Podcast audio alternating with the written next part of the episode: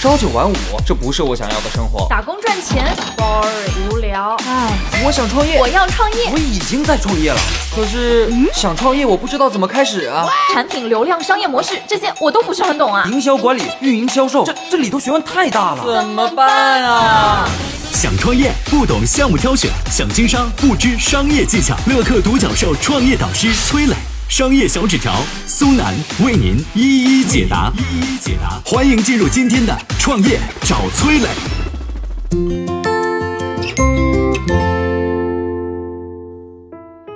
前段时间，快手和百度联合投资知识问答平台知乎四点五亿美元。为什么快手和百度要投资知乎呢？有请崔磊。有请崔磊。这几天啊，互联网行业有一个热点事件，就是百度和快手联合投资了知乎四点五亿美元的资金。知乎各位应该知道吧？简单来说，就是一个知识问答类的平台。它的核心逻辑就是用户提一个问题，然后会有 N 个人来去回答它啊，大概就是这样的一个内容社区。围绕着这个问题，大家会有各种讨论和争辩，这就让知乎平台沉淀了大量的优质内容。知乎的用户绝大多数都是受到高等教育的年轻人，这些用户的质量非常高，所以知乎的内容质量、讨论质量应该是中文互联网领域最好的。知乎去年十一月份公布过一次数据，它的用户数超过了二点二亿，问题数超过了三千万，回答数超过了一点三亿，这就是知乎的价值。但是知乎最大的问题是什么呢？就是它缺乏商业化的能力。它如果不拿这次投资啊，基本上就生存不下去了啊。你可能很奇怪啊，一个坐拥上亿用户的互联网平台，光是靠广告来赚钱就应该能养活自己了吧？哎，知乎就没法做这事儿，它一推出广告就被骂，一做付费模式就被骂。知乎平台的用户已经养成了一个习惯，他们认为知乎就应该是一个圣洁的地方，不应该沾染金钱的铜臭味儿。啊，我觉得这不对。你说一家公司能不赚钱吗？不赚钱怎么生存？不能生存怎么创造更大的社会价值呢？是吧？下面我们再来谈谈为什么百度要投资知乎。各位应该都知道啊，百度这几年被骂的比较多。一方面呢是百度的黑心广告，另一方面呢是百度错过了移动互联网。大家都在说百度没落了，用户在百度里边很难搜索到有价值的内容了。啊，我们使用搜索引擎的目的是什么呢？无非就是快速搜索到对自己有价值的信息嘛。像广告就是在降低用户的体验。如果用户没法在百度获取到有价值的信息，自然就只能去其他平台搜索了。比如我就会经常在微信上去搜索公众号的内容。你说百度不知道这么一点吗？当然知道了。所以我们看到百度在推类似于微信公众号或者是头条号的，差不多啊，叫百家号，甚至一度啊还把知乎的搜索结果给屏蔽了。但是百度的百家号依然没做好，它用补贴吸引来了一大批骗补贴的营销号，这就没法产生优质内容了。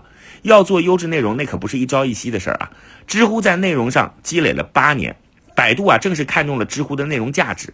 我想这次百度投资知乎以后，知乎内容的搜索权重又会被大幅提高了。用户以后能够在百度更直接的搜索到知乎上的专业内容。你看啊，百度获得了更专业的内容，这才能让用户有问题愿意来百度搜索。我觉得这是百度投资知乎的战略价值。我们再来看知乎啊，知乎最不缺的就是内容，但它缺的是什么呢？是更大范围的用户流量。知乎快速发展那几年，有超过百分之七十的用户流量都是从百度搜索进来的。用户在百度搜索问题，哎，突然发现知乎上的专业问题解决了自己的问题，自然就知道了知乎，对知乎产生了信任。有句话叫做什么？百度一下你就知乎，就是这么来的。所以说啊，百度和知乎算是相互成全了。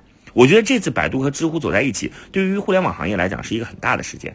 知乎在很大程度上是被很多人忽视的一个内容平台，未来有了百度的用户流量扶持，会有更大的发展潜力。如果你拥有内容的创作能力，刚好可以去利用知乎去积累自己的粉丝。企业品牌方呢，也可以利用知乎的机构号生产专业的内容，获取更多的用户关注。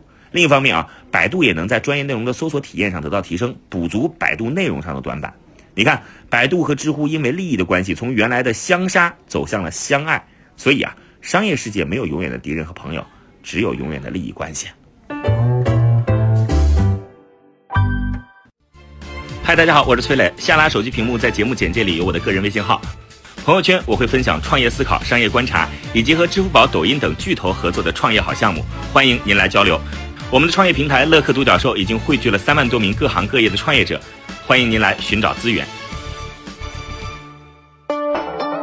有请商业小纸条，请商业小纸条。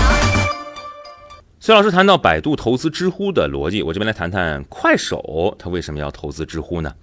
知乎的老板周源在网上分享了一段小故事，挺有意思。他说，去年和快手的老板宿华啊参加一个会议的时候，两人正好坐一块儿，然后他不时的瞄了几眼宿华的手机，哎，他发现，哎，这个宿华在用小号刷知乎。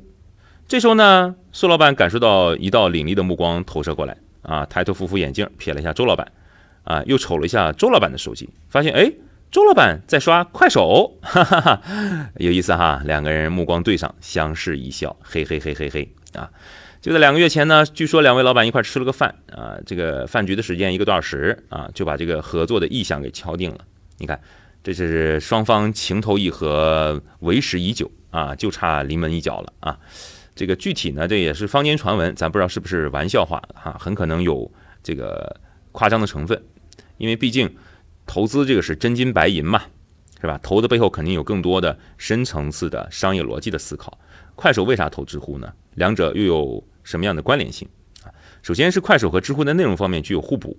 知乎、快手，一个是全球最大的中文社区问答平台，主要以图文内容为主；一个是日活用户现在已经超过两亿的，算是国民级的短视频平台啊，主要以短视频内容为主。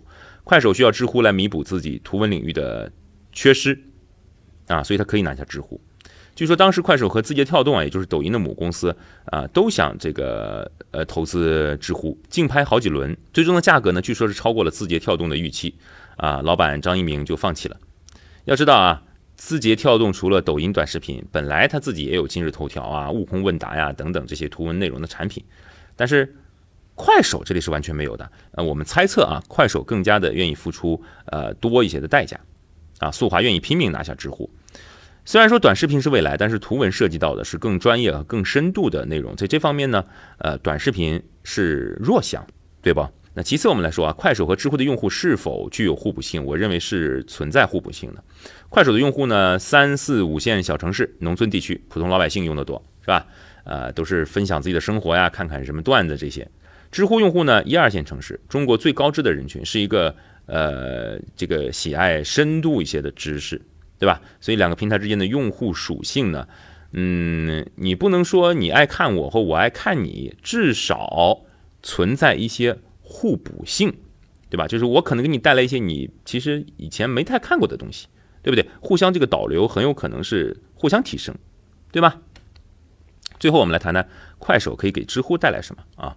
不光是钱的问题，更重要的是快手的人工智能技术。我们看到快手、抖音很相似，都是靠智能算法来推荐短视频，所以知乎借助快手的一些技术啊，是否可以转型成一个更加智能的知识问答社区？哎，这可能是一个方向。另外，知乎的内容社区还可以借助快手的短视频经验，有可能做出问答类的知识短视频的内容。这些都是咱们的猜测。总结一下，快手投知乎，看重的是知乎优质的知识内容和高知用户群体，而知乎迫切需要快手的技术、短视频内容以及资金的支持。两家公司正好形成很好的呃一些互补性啊，或者逻辑上，我们认为是用户的互补性也好，内容的互补性也好，走在了一起啊。未来呢？未来我们可能看到知乎的推荐。机制更加智能，它有可能达到像今日头条一样，根据用户的喜好来推荐给你感兴趣的内容。但这是很浅的，可能有更深度的一个算法。目前这个知乎的算法看上去是很糟糕的啊。那将来以及这个快手和知乎两家公司可能会推出知识问答类的短视频产品或者是功能，也是这个大家能想象得到的，对吧？啊，当然目前我们都不知道，咱们都处于猜测。但是一个是阳春白雪，一个是下里巴人。他们两者之间的一种呃资本的联姻，给我们带来的想象空间无疑是巨大的。我曾经呢跟很多创业者沟通过，发现创业者最大的痛点就是缺少资源、缺少链接。于是呢，我们创立了创业者社群“乐客独角兽”，现在啊已经有三万多人了。有人在这找到了创业机会，找到了客户、渠道商、投资人。下拉手机屏幕，在节目简介里边有我的个人微信号，我在社群等你。